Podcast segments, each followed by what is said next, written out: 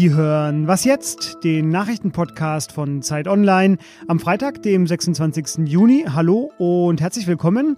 Hier ist Fabian Scheler und ich spreche heute über eine erste große Coronavirus-Studie aus Ischgl und über ein Jahr Europaparlament mit Nico Semsrott von der Partei. Zuerst aber die Nachrichten. Ich bin Anne Schwedt, guten Morgen.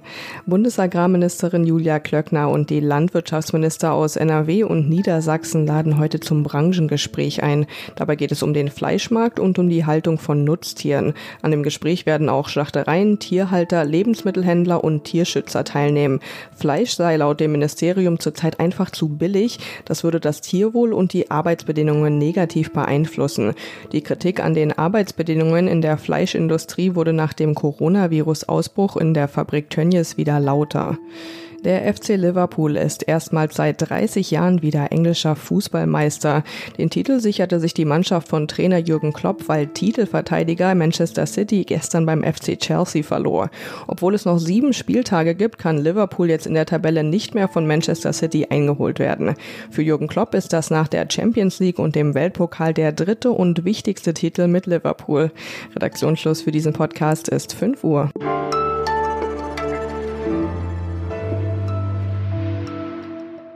Kein zweites Ischgl. Ein Mantra der vergangenen Monate immer wieder gelesen und gehört. Warum wird jetzt klar? 79 Prozent der Bevölkerung in Ischgl hat Ende April an einer Studie der Uni Innsbruck teilgenommen und das zentrale Ergebnis wurde am Donnerstag bekannt gegeben. 42,4 Prozent haben Antikörper auf das Coronavirus. Die hatten sich also mit dem Virus infiziert. Die Virologin Dorothee van Leer, die die Studie am Donnerstag vorstellte, die sagte, das sei der weltweit höchste Wert, der bisher in einer Studie festgestellt wurde. Dazu kommt, 85 Prozent der positiv Getesteten hätten die Infektion unbemerkt durchgemacht. Darüber reden wir gleich noch. Es sind aber so oder so bemerkenswerte Ergebnisse aus einem der europäischen Hotspots. Und deshalb ist jetzt die freie Wissensautorin Linda Fischer bei mir und wir ordnen das jetzt mal ein. Hallo Linda. Hallo. Linda, das Ziel dieser Studie war es eigentlich, die Durchseuchung besser zu verstehen. Wie schätzt du denn die Ergebnisse ein? Vor allem erstmal als sehr überraschend. Also verglichen mit früheren Studien ist das schon sehr, sehr viel, diese 42 Prozent, und war so nicht zu erwarten, obwohl wir ja wussten, dass Ischgl jetzt schon so eine Sonderrolle in dieser Pandemie einnimmt. Ähm, das haben auch die Studienautoren gesagt und eine nicht an der Studie beteiligte Virologe, mit der ich gerade noch über die Ergebnisse gesprochen habe. Jetzt gibt es aber trotzdem etwas Verwirrung um diese auch andere wahnsinnig hohe Zahl der 85 Prozent, die das Virus angeblich unbemerkt gehabt haben. Bring doch da mal ein bisschen Licht ins Dunkel. Ja, das klingt schon erstmal hoch. Ähm, das heißt aber nicht, dass diese 85 Prozent nichts von ihrer Infektion wussten. Also viele von denen wussten eigentlich von einer Infektion. Sie hatten vielleicht Schnupfen oder Kopfschmerzen oder Halsschmerzen oder hatte sonst irgendwas, was eigentlich auf eine Virusinfektion hindeuten könnte. Sie hatten das jetzt aber nicht äh, überprüfen lassen mit einem PCR-Test. Und tatsächlich hat etwa ein Viertel angegeben von den positiv getesteten jetzt, dass sie sich an gar keine Krankheitssymptome erinnern. Also wirklich asymptomatisch waren wahrscheinlich. Also sprechen wir eher von einer Dunkelziffer, die, sage ich mal, eher um die 25 Prozent liegt als bei 85 Prozent. Nee, ähm, die Dunkelziffer, die sagt ja eher aus, wie viele Infizierten waren jetzt bisher bekannt. Und das war wirklich nur 15 Prozent. Und wie viele kommen jetzt noch obendrauf, dadurch, dass sie jetzt nochmal quasi offiziell getestet wurden? Letzte Frage. Ist man denn danach wirklich safe oder äh, verschwinden auch Antikörper wieder? Man liest ja dann immer die wildesten Theorien gerade. Gibt es da denn schon vergleichbare Studien, zum Beispiel aus Wuhan, wo ja das Virus als erstes ausgebrochen ist? Na, da ist die ehrliche Antwort keine Ahnung, weil dass man nach einer Infektion immun ist, das beruht in erster Linie auf Annahmen, die man durch viele Erfahrungen mit anderen Coronaviren äh, treffen kann. Das Problem ist halt, es gibt dazu noch keine richtigen Daten, äh, auch weil diese Pandemie immer noch sehr jung ist, auch wenn wir jetzt schon gefühlt ewig darin leben. Äh, da müssen wir noch abwarten, bis wir da wirklich gesicherte Informationen haben. Das war Linda Fischer. Ihre ausführliche Analyse finden Sie wie immer in den Show Notes. Linda, vielen Dank dir. Sehr gern.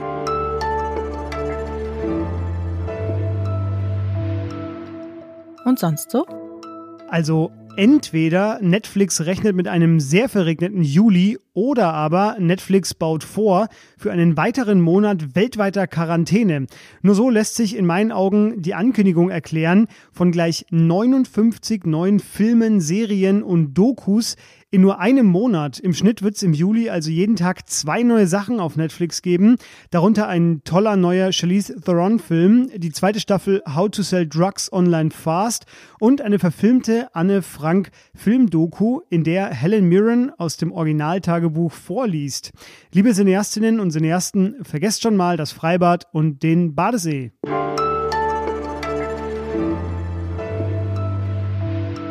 möge das bessere Briefpapier gewinnen.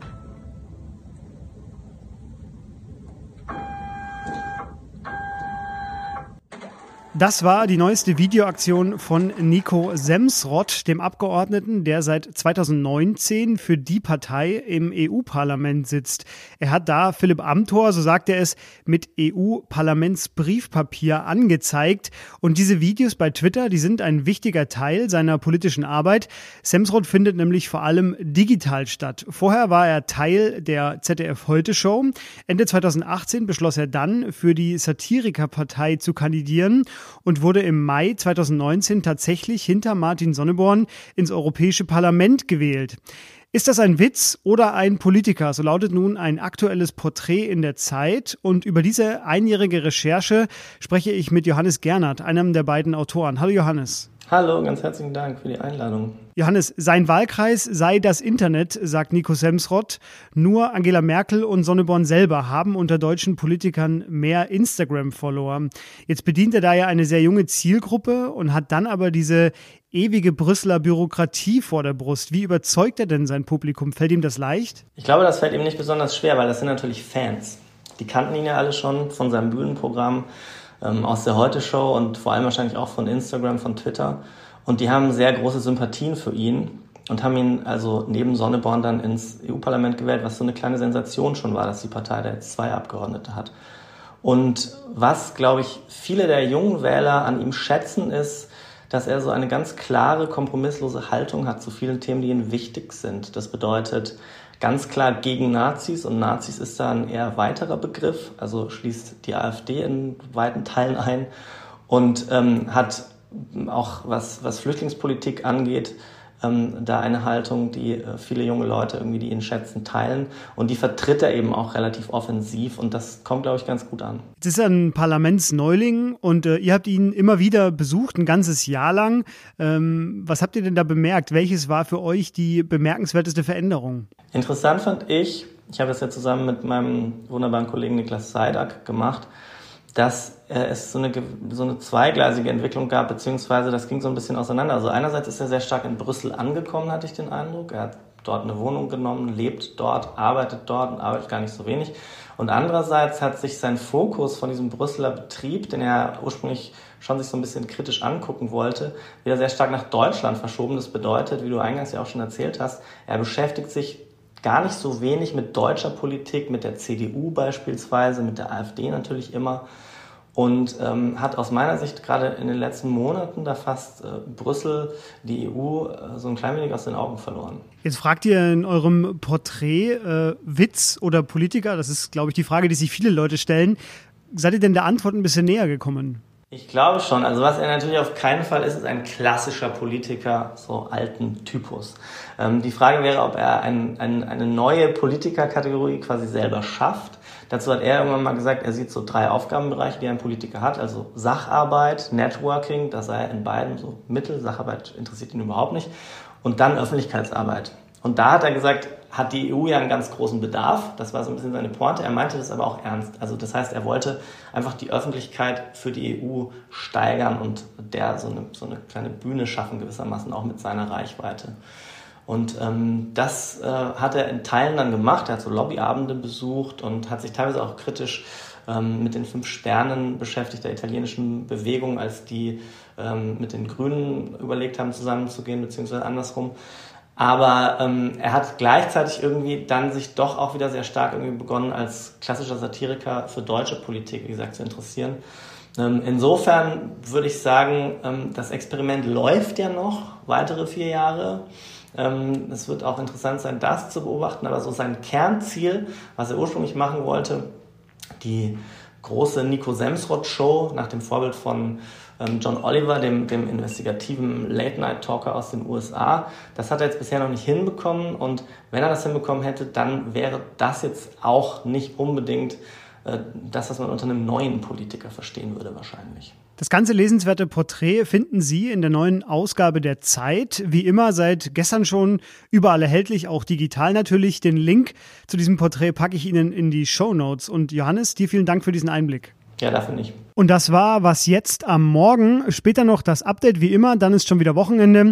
Schreiben Sie uns an wasjetzt.zeit.de für Fragen oder Kritik. Bleibt mir noch die Empfehlung für unseren Politik-Podcast, der ja auch immer freitags erscheint und sich heute mit den Präsidentschaftswahlen in Polen beschäftigt, die am Sonntag stattfinden. Allen Werder-Fans sage ich vor diesem Wochenende immer einmal mehr aufstehen, als man hinfällt. Floskel aber hilft. Ich bin Fabian Scheler, wünsche Ihnen ein schönes Wochenende und sage Tschüss.